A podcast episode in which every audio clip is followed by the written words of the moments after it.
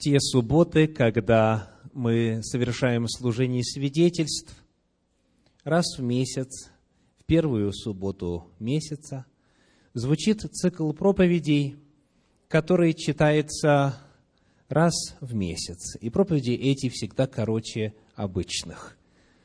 В минувшем месяце, в январе, мы начали с вами новый цикл проповедей, который называется «Иисус Христос». Мы будем исследовать личность Иисуса Христа на протяжении последующих месяцев. И сегодня тема наша Иисус Христос, двоеточие, единородный. Иисус Христос, единородный. В Евангелии от Иоанна, в 17 главе, в третьем стихе записаны следующие слова – Евангелие от Иоанна 17.3. «Сия же есть жизнь вечная, да знают Тебя, единого истинного Бога и посланного Тобою Иисуса Христа». Познание истинного Бога, познание Иисуса Христа есть жизнь вечная. Будем помнить потому, что Продолжая этот цикл проповедей, Иисус Христос, продолжая познание Иисуса Христа, мы движемся к жизни вечной. В этом ее суть состоит, в этом ее основа и природа, познание Бога, познание Иисуса Христа. И сегодня мы посмотрим на еще одно измерение личности Иисуса Христа, которое обозначается в синодальной Библии словом «единородный».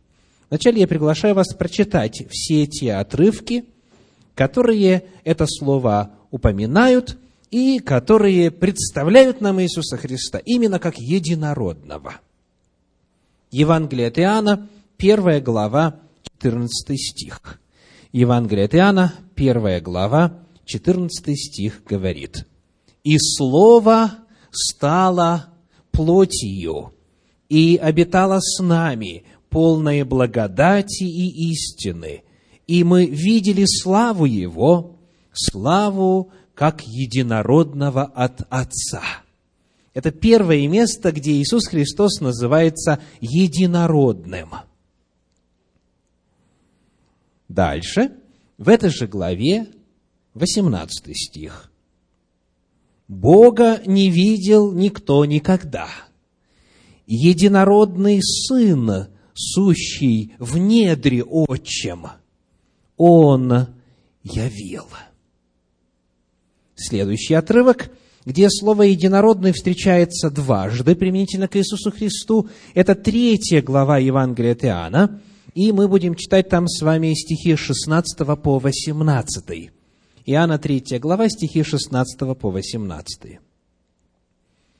«Ибо так возлюбил Бог мир, что отдал Сына Своего, единородного, дабы всякий, верующий в Него, не погиб, но имел жизнь вечную. Ибо не послал Бог Сына Своего в мир, чтобы судить мир, но чтобы мир спасен был через Него.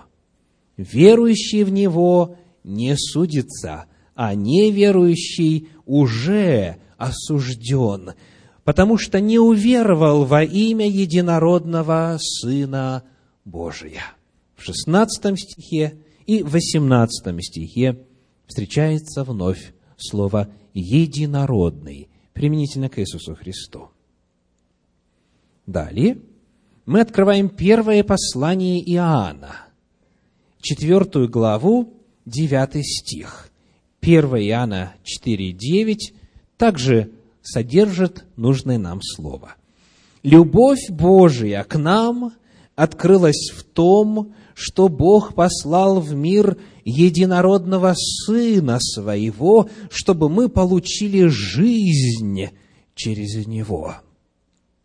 И последнее место, послание Галатам, 4 глава, стих 4, Галатам 4.4, Но когда пришла полнота времени, Бог послал Сына Своего Единородного, который родился от жены, подчинился закону. Сколько раз вы насчитали слово «единородный» применительно к Иисусу Христу? Шесть раз. Шесть раз в Евангелиях, в посланиях апостольских Иисус Христос, согласно синодальному переводу, называется единородным. И вот появляется вопрос, что это значит? Что значит, что Иисус Христос единородный? Как вы это понимаете?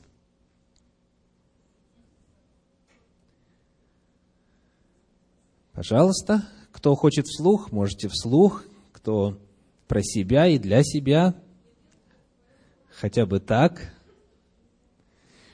Термин «единородный» традиционно понимается среди христиан как единственный из рожденных. Правда?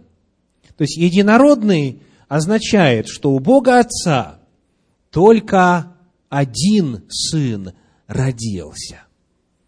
Но некоторые из вас с подозрительностью смотрят, поскольку помнят нашу предыдущую проповедь. Помните, как она называлась?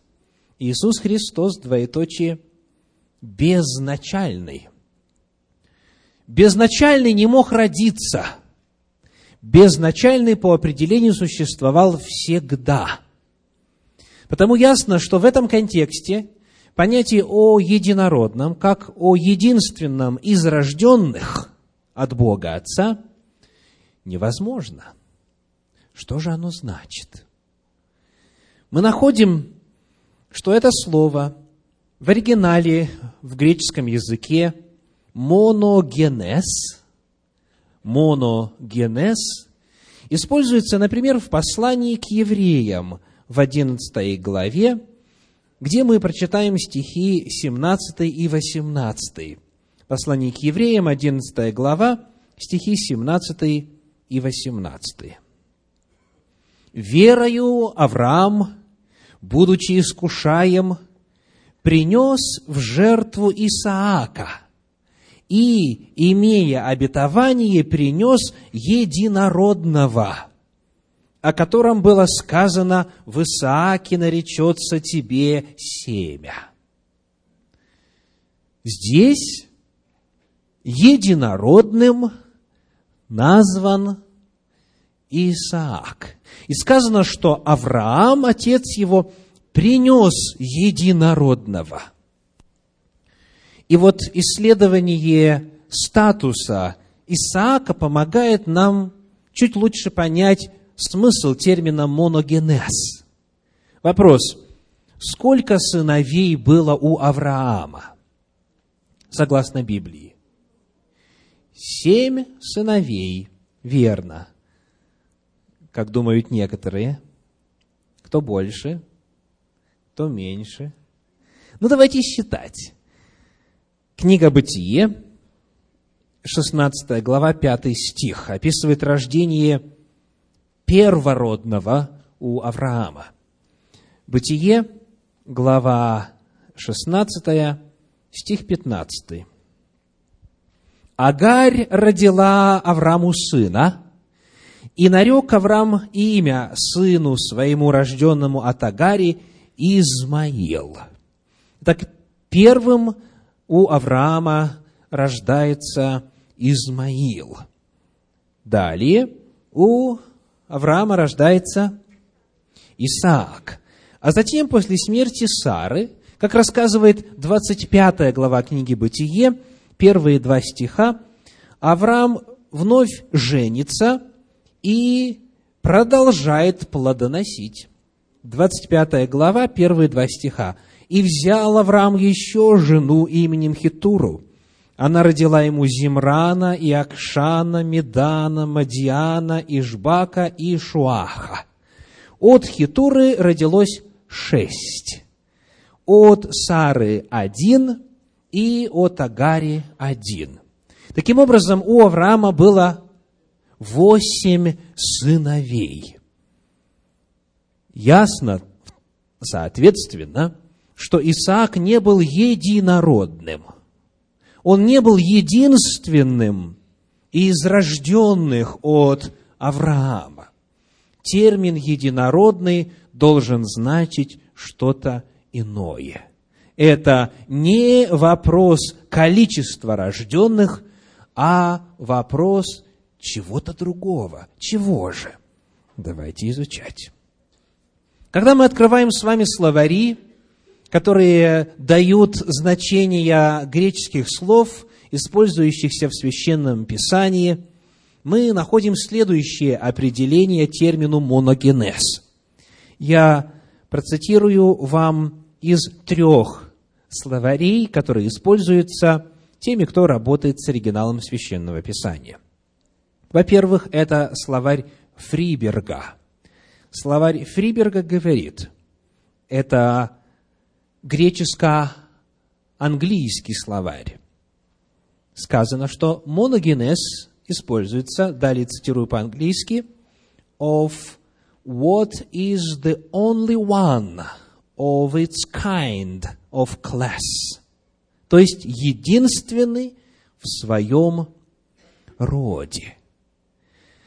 Словарь Лоюнида дает следующее определение термину моногенез. Это слово описывает уникальность в смысле единственности в своем роде. Далее словарь Барклая Ньюмана говорит, что моногенез означает уникальный. Уникальный. Итак, действительности перед нами два слова, соединенных воедино. Моно означает один, и генез – это вид или род. Потому значение слова моногенез – единородный, не единственный из родившихся, а единственный в своем роде, то есть уникальный. Вот каково значение исследуемого нами слова. Иисус Христос таким образом представлен как уникальная личность во Вселенной. Второго такого нет. Вот что значит единородный. Посмотрим теперь, вот в этом контексте, на 18 стих 1 главы книги евангелиста Иоанна. Евангелие от Иоанна, 1 глава, 18 стих. Не говорится ли там, что он все-таки именно вот родился из естества Отца? Первая глава Евангелия Иоанна, 18 стих. «Бога не видел никто никогда. Единородный Сын, сущий в недре отчем, он явил. Итак, сын существовал где? Согласно этому стиху. В недре отчим, то есть это можно интерпретировать как? Как в естестве Бога Отца, да, то есть как бы внутри Бога Отца. И в действительности на основании вот этого стиха появилась точка зрения – о том, что вот когда-то в Боге внутри зародилось как бы новое существо. Это можно сравнить с беременностью женщины сегодня, или же с иными способами размножения, такими как отпочкование – или деление пополам, разные формы жизни размножаются по-разному. Но суть заключается в том, что из одного появился другой. Можно ли принять такой взгляд на появление Сына Божия, Иисуса Христа? Давайте посмотрим, как этот 18 стих передается в иных переводах Священного Писания. Но прежде, даже до обращения к другим переводам, у меня вопрос по прояснению синодального перевода. Говорит ли Священное Писание о том, что это был единородный Сын, существовавший в недре Отца? Как сказано, единородный Сын сущий в недре отчим настоящее время. Иоанн пишет свое Евангелие, скажем, ближе к концу первого века, и Иисус Христос на тот момент уже совершенно определенно явлен был как отдельная личность, правда? Тем не менее, о Христе, который уже совершив свое служение на земле, после воскресения своего вознесся снова на небо и, как Библия говорит, восел одесную с правой стороны престола Божия, о нем Иоанн в настоящем времени говорит, что он есть сущий в недре отчим, что явно показывает, что термин «сущий» не может означать, что Христос живет внутри Бога каким-то образом, внутри естества божества – на тот момент он уже совершенно определенно отдельное от Бога лицо Троицы.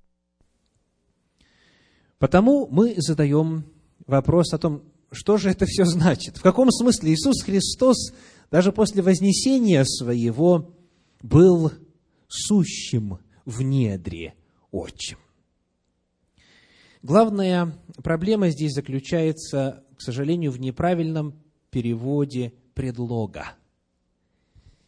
И предлог, будучи переведен неправильно, коренным образом меняет смысл в синодальном переводе, искажая его. Вот смотрите, как этот стих передается в современном русском переводе, который подготовлен и издан тем же российским библейским обществом, которое в свое время издало наш синодальный перевод. Сказано так – Никто никогда не видел Бога. Только Бог, единственный Сын, пребывающий рядом с Отцом, Он открыл нам Его. Итак, вместо того, чтобы сказать «сущий в недре отчим», этот перевод говорит «существующий или пребывающий где?»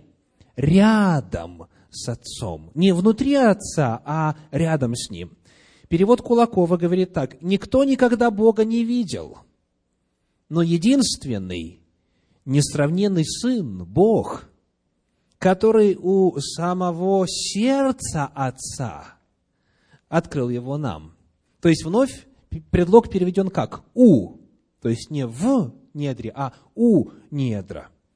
В подлиннике используется греческий предлог «эйс», который корректнее правильнее было бы переводить вот именно так, рядом, рядом. Есть в греческом предлог «н», который соответствует английскому «in», то есть «в», «внутри», но он здесь не используется. Потому Иисус Христос нигде в Библии не описывается как когда-либо находившийся внутри Отца. Нигде не описывается как тот, который был когда-либо рожден. Сегодня мы с вами, смотря на еще одно определение личности Иисуса Христа, задали вопрос, что означает слово «единородный» применительно к Иисусу Христу. Истина Слова Божья заключается в том, что единородный означает единственный в своем роде, уникальный. Второго такого нет и не будет – Иисус Христос, Господь наш, Спаситель наш, это уникальная личность во Вселенной. Это личность, которая, как мы выяснили уже, во-первых, безначально, во-вторых, единородно, то есть уникально. Вот каков наш Господь. Аминь. Сейчас настало время для служения свидетельств.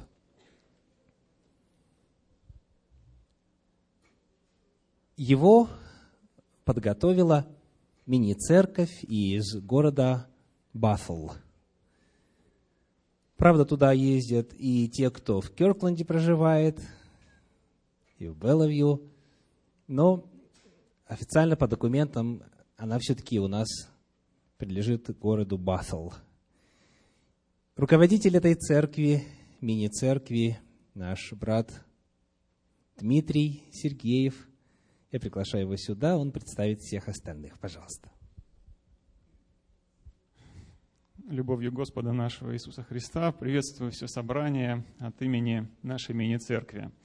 А, как было сказано, да, официально мы как бы зарегистрированы в городе Басел, но на самом деле к нам приезжают люди а, из Белвью, из Сиэтла, ну и, конечно, из Кёркленда. Я бы даже сказал, скорее мы а, географически тяготеем к Кёркленду, городу Кёркленд. И а, мы, у, нас, у нас, опять же, нет какого-то а, жесткого места сбора на наши собрания, мы меняемся, чередуемся. Если у кого-то есть желание пригласить нас к себе на данную среду, на собрание, то он изъявляет это желание, и мы приезжаем. А поэтому мы собираемся и у нас, что является границей Базела и Кёркленда, и в Кёркленде, и собирались в Белвью. Поэтому, а, в общем, географически мы несколько размыты. Но, тем не менее, а, мы постоянно каждую среду проводим службу и приглашаем всех, кто находится в нашем районе или кто просто хочет присоединиться к нам, а, приглашаем на наше служение. А сегодня мы будем свидетельствовать о том, как Господь ведет нас по жизни, как Он нас вразумляет, как Он нам показывает, куда идти, как Его любовь проявляется к нам. И в качестве эпиграфа я хочу прочитать а, из Псалма 113 стих 9. «Не нам, Господи, не нам, но имени Твоему дай славу ради милости Твоей, ради истины Твоей». Сегодня я буду свидетельствовать о том, как э, ко мне в руки попала вот эта книга. И это произошло лет 10 тому назад, и произошло э, достаточно интересным образом. И, между прочим, вот эта вот книга, собственно, мне и подсказала о том, что надо о ней говорить. А произошло это э, при подготовке к субботней школе, библейской школе. И на прошлой неделе у нас была тема терпения, и там был стих. Стих из Евангелия от Марка, 4 глава. Это притча Иисуса Христа. «И сказал, Царствие Божие подобно тому, как если человек бросит семя в землю, и спит, и встает ночью и днем, и как семя всходит и растет, не знает он. Ибо земля сама собою производит сперва зелень, потом колос, потом полное зерно в колосе.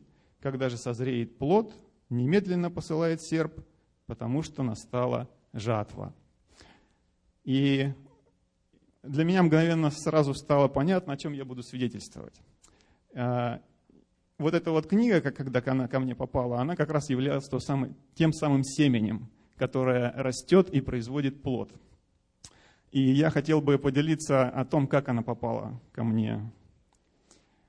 А, когда мы только приехали в Америку, мы а, жили в Северной Каролине, работали а, в университете Дюка, Дюк University.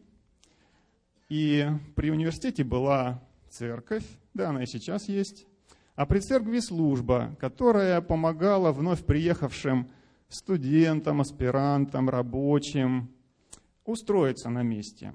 И приглашала всех на э, чаепитие. Называлось это Coffee Connections. По-русски, если прямо перевести, это будут кофейные связи, а если более понятно, то, наверное, это знакомство за чашкой кофе. И во время этих встреч делились впечатлениями, рассказывали о том, как лучше устроиться, как здесь а, делается то-то и то-то, как лучше, не знаю, попасть в какие-то апартаменты, которые поближе к университету, ну и так далее. То есть бытовые вопросы. Но в том числе поднимались вопросы и более, а, скажем так, интересные, более вечные о любви, о смысле жизни, о Боге. И вот а, вел, эти, вел эту службу человек по имени Скотт Хокинс. Он, он, он был пастором при этой церкви. И однажды он во время таких вот бесед спросил у меня, а есть ли у меня Библия? Я говорю, нет, нету. Он говорит, вот, а, а у нас тут вот как раз есть Библия на русском языке. А, хочешь, я тебе подарю? Вот я говорю, ну что ж, конечно, а, не отказался. И вот он мне как раз вот эту вот книгу и подарил. И вот с тех пор эта книга у меня с собою. И я, конечно, начал ее читать, и поначалу всякое было. Было и непонимание, было и отвержение, было и неправильное понимание. А, но, вы знаете, свет любви, который в этой книге есть, он все равно покрывает. Он покрывает все э, как бы погрешности, разума и души, которые у человека есть. И, между прочим, ну, это отдельное свидетельство, но это хорошо, когда книгу эту читаешь, хорошо отражает состояние твоего внутреннего «я», как ты на нее реагируешь. Вот. Но такие места, как Евангелие и послание апостола Иоанна, они настолько наполнены любви, что они э, заставляют возвращаться заставляют возвращаться к этой книге и заставляют понимать ее больше и больше. И вот э, это самое семя, которое э, Скат посеял э, таким вот образом, дав мне эту книгу, оно росло, росло, росло. И вот то, что я сейчас стою здесь и свидетельствую об этом, это плод вот этой вот самой книги. Конечно, плод и многих других людей, которые со мной общались, которые, от которых я получал многие другие сведения, знания, любовь. Но в том числе это плод того, что я общаюсь с этой книгой. Когда я ее читаю, я получаю из нее силу, любовь, мудрость. И э, я благодарен нашему Господу за то, что Он посылает нам на дороге вот таких а, на, нам жизнь, на жизненном пути таких вот людей, как а, Скотт Хокинс, который без лишних эмоций, без а, горячих споров, они открывают нам истину и любовь Слова Божьего тем, что производят какие-то вот нужные нам действия, которые именно для нашей жизни нужны. И я еще при этом понял, насколько важно просто-напросто иметь эту книгу у себя дома, в распоряжении. И поэтому, когда я недавно навещал а, своих родных в России, я а, всем близким родственникам по книге, по, по Библии купил и оставил. И призываю вас всех, если у вас есть друзья, родственники, вы знаете, что у них нету Библии, и они могли бы ей заинтересоваться, дарите. Дарите эту книгу, это, это лучший подарок. Без, это, в этом нельзя ошибиться, если вы подарите эту книгу. А, вот. А, ну вот на этом, собственно, мое свидетельство а, заканчивается, и сейчас я приглашаю Зину продолжить наше свидетельство о том, как Господь нам открывается в нашей жизни. Спасибо, аминь.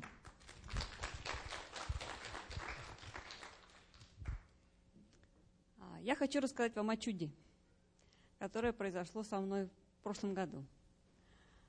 Когда мы только начали ходить в эту церковь, мне кажется, это был сентябрь 2008 года, многое здесь мне казалось странным, непривычным. И я помню все Думала, как же так? Все нормальные люди ходят в воскресенье в церковь. Почему мы должны ходить в субботу? Очень непривычно было. И я помню все, просила Господа, подскажи мне, Господи, а, как-нибудь покажи мне, что это та церковь, которая мне нужна.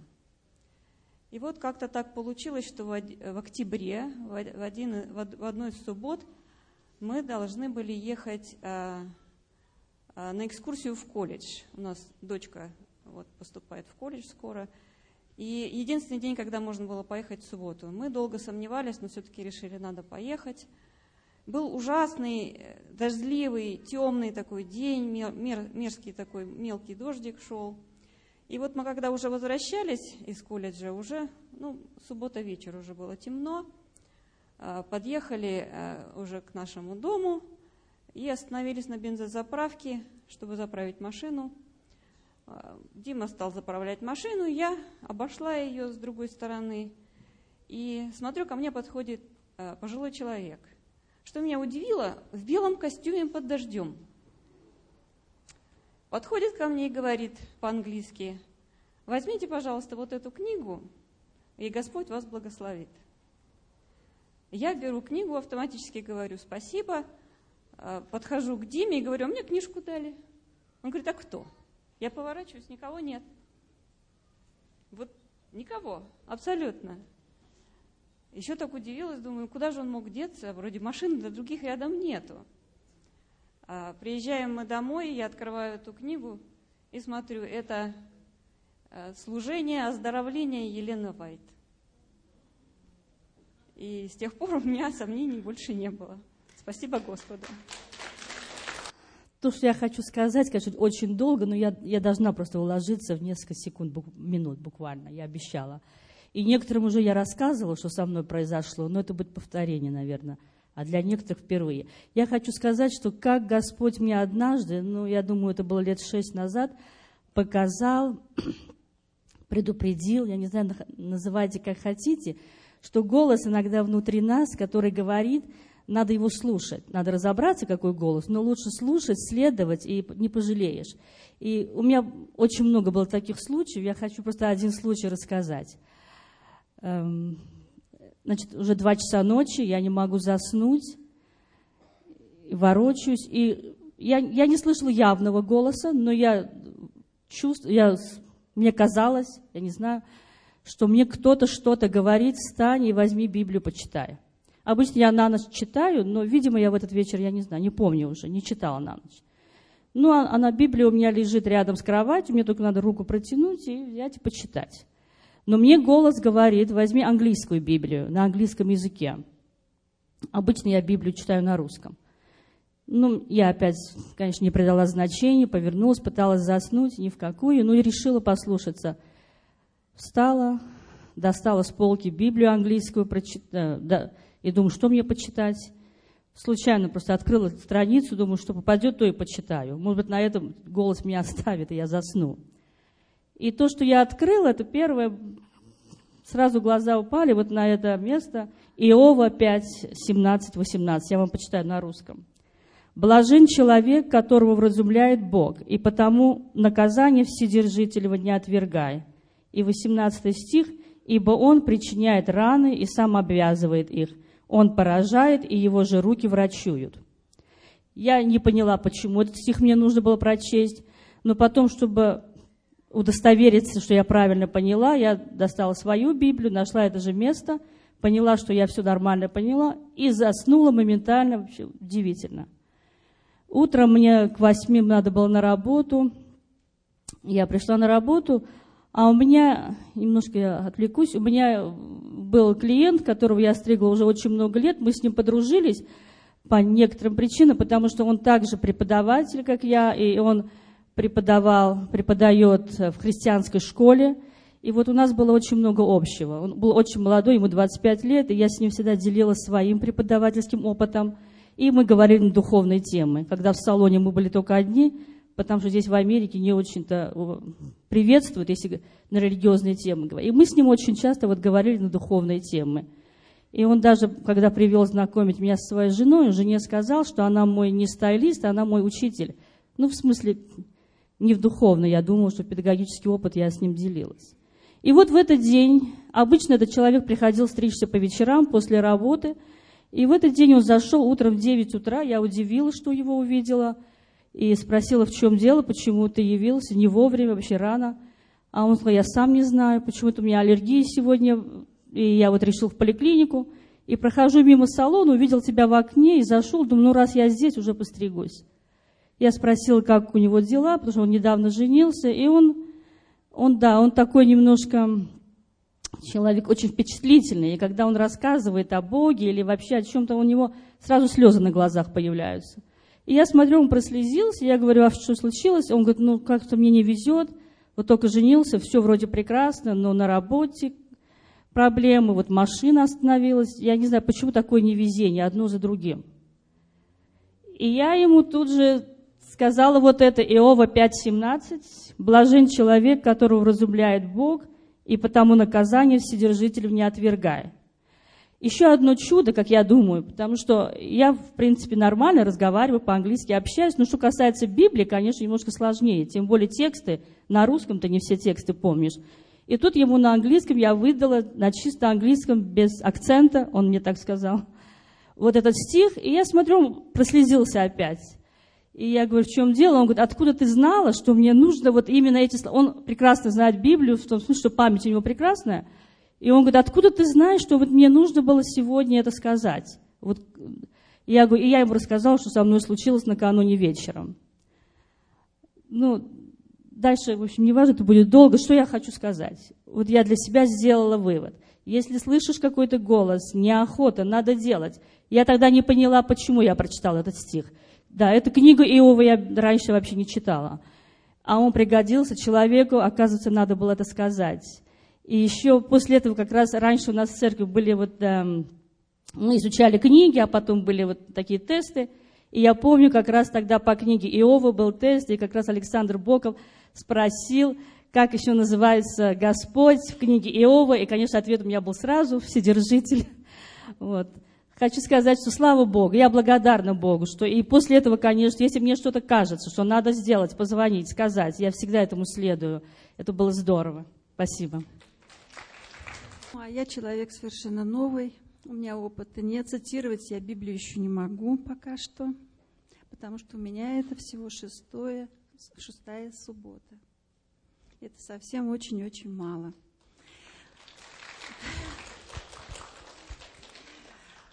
Но мне Библию дарили, это еще было в России, в Москве, но я Унесла ее на лоджию, поставила там какой-то шкафчик, и больше я к ней не притронулась. Видно, было еще не время. По приезду сюда, в Америку, вот полтора года, вы сами знаете, когда приезжаешь, в каком состоянии находишься. Сразу какой-то вакуум, непонимание и все прочее. У меня в душе творилось такое, что я просто не могу, не могу вам передать это. И вдруг как-то однажды ночью я всегда э, просила Бога, что пошли мне хоть какую-нибудь подругу, чтобы я могла с ней поделиться, позвонить, сказать, потому что дети разбегаются по утрам все, никого нет, я одна в четырех стенах. И вот я всегда просила подругу, чтобы я могла поделиться своим одиночеством, своими этими всякими бедами сразу обрушившие на меня сразу же. Ну и просила. И вот однажды я просыпаюсь, мне выделили там небольшую комнатку, я просыпаюсь ночью, как бы кто-то на меня смотрит.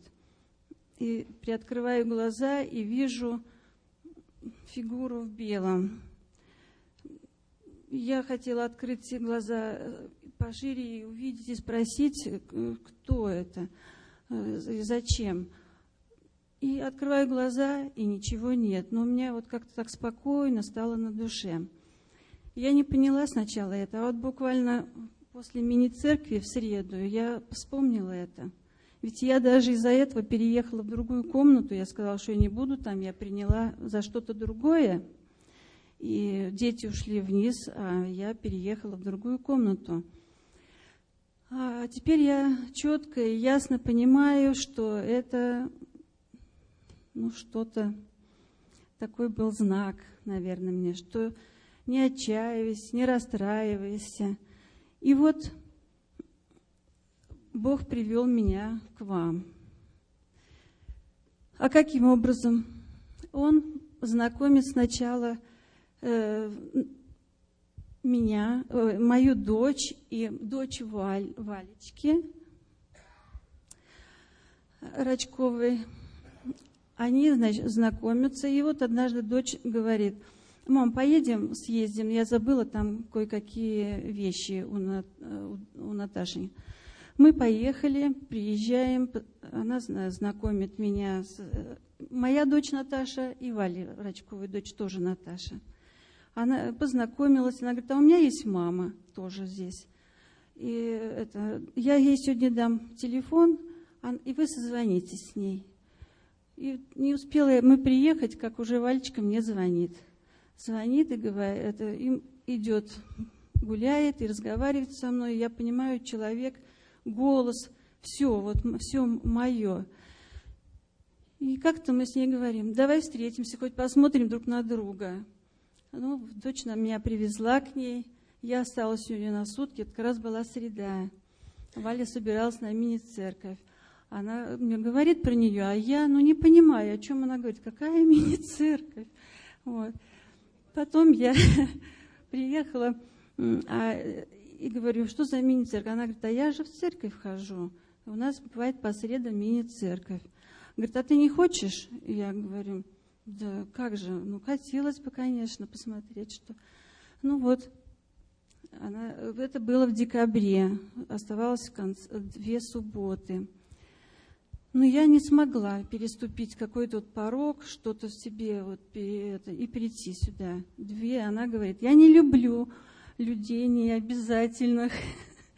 И, в общем, я говорю, Валя, подожди, я все-таки э, это сам соберусь, я приду, вот я, мне нужно что-то вот переступить. И когда я пришла сюда в первую субботу в январе, в январе, я вижу, что как будто бы я половина людей всех э, где-то видела, в Москве или где-то я видела. Даже вот с Ребрик Вали, мне показалось, что я работала в главке даже.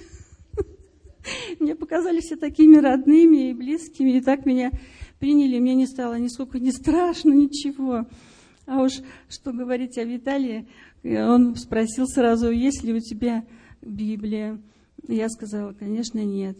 Вот, он мне ее подарил. Теперь она у меня не на балконе лежит, как в Москве осталась, а лежит у меня в спальне возле меня. И я имею возможность и желание, самое главное, читать, вчитываться. Я сейчас только Ветхий Завет изучаю. Конечно, мне очень тяжело, но вот Виталий помогает мне. Ну, вот я благодарю Господа Бога, что вот Он привел меня сюда. И теперь я счастлива и буду изучать эту Библию. Мне интересно, и вся душа у меня вот теперь здесь с вами. Спасибо даже не знаю, с чего начать. Наверное, с того, что мне были поставлены в жизни три смертельных диагноза. И каждый раз врачи говорили, все, никаких надежд. И как вот Бог меня вел, и привел, наконец, сюда к вам. Первый раз мне делали операцию на сердце на открытом при беременности. И мне запретили иметь детей, мужа. Ну и вообще сказали, ничего нельзя. Я через некоторые лет вышла замуж, плюнула на этот приговор и родила девочку на 5 килограмм за полтора часа, без всяких осложнений, даже без боли. И вот как Бог меня вот вел. Приехала в Сиэтл я э, больная раком, уже последней степени. То есть надежды действительно не было никакой. Вот, и тем не менее, Бог привел меня именно в Сиэтл, хотя мои родственники прожили 10 лет в Нью-Йорке. И я должна была, по идее, ехать туда. Но в Сиэтле лучше всего в мире лечится рак груди. И как я сколько раз спрашивала у родственников, почему они переехали в Сиэтл, они так и не могли сказать вразумительно. Говорит, вот что-то нам понравилось, и мы приехали. Мы приехали сюда именно для того, чтобы я при, приехала и эмигрировала э, в Сиэтл, что, что здесь лучше всего лечится эта страшная болезнь. А после рака, когда я начала уже выздоравливать, это было еще страшнее. Разбил обширный инсульт. Я потеряла слух. Я не могла играть на пианино, что для меня было самым страшным. Но после того, как я чуть-чуть стала приходить в себя, я сидела за инструментов, рыдала и занималась.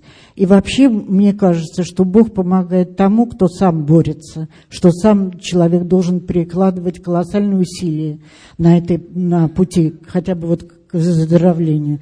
Я в этом глубоко убеждена, что делай сначала сам, и Бог тебе поможет. Потому что я считаю, что, допустим, если я плыву на каком-то Титанике и начинаю тонуть вместе с ним, Бог пошлет мне или бревно, или лодку, но грести придется самой. В этом мое глубокое убеждение, что человек должен прикладывать усилия, усилия, не должен обращаться к врачам, когда тяжелая болезнь, потому что Бог дает и врачей, и лечение. Это все очень важно. Вот так, пережив такие страшные болезни, я теперь с вами и дожила уже почти до 60, умирать не собираюсь. Братья и сестры, я также благодарна Господу за то, что Он ведет меня по жизни и однажды привел в эту церковь. И когда я присоединилась, я стала членом, я стала думать о, о талантах. И думаю, кто-то играет, кто-то поет, а есть ли у меня какие-то таланты? И однажды, а, когда мы собрались а, во время Дня Пятидесятницы, а, пастор молился в конце о, для, для каждого из нас о талантах, чтобы они проявились в нас. И с того времени я почувствовала какой-то особый дар и начала писать стихи. И сейчас я хочу прочитать одно стихотворение весеннее, поскольку э, такой замечательный день на улице. Оно называется «Первая любовь».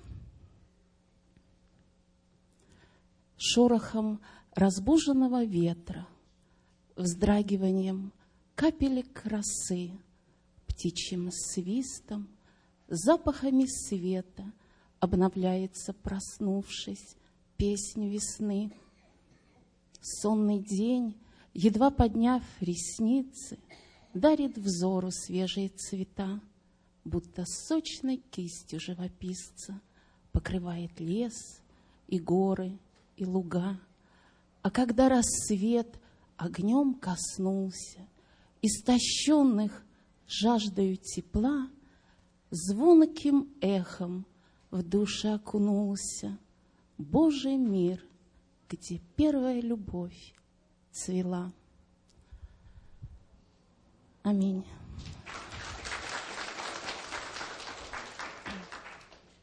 Вы знаете, я не планировала вообще-то по состоянию здоровья прийти сегодня.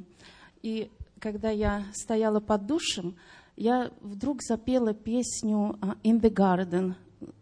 Дана помнит ее, мы с ней вместе как-то пытались петь. И я однажды зашла в магазин и купила пластинку на английском языке, которая называлась «Harvest». И еще там у нее было одно название «Песни of Comforts». Я ее купила, и оказалось, что там очень много песен, которые исполняем мы здесь в церкви, но на английском языке. И вот одна песня очень запала мне в душу, и я не понимала многих слов, и попросила Дану, она мне переслала э, слова этой песни.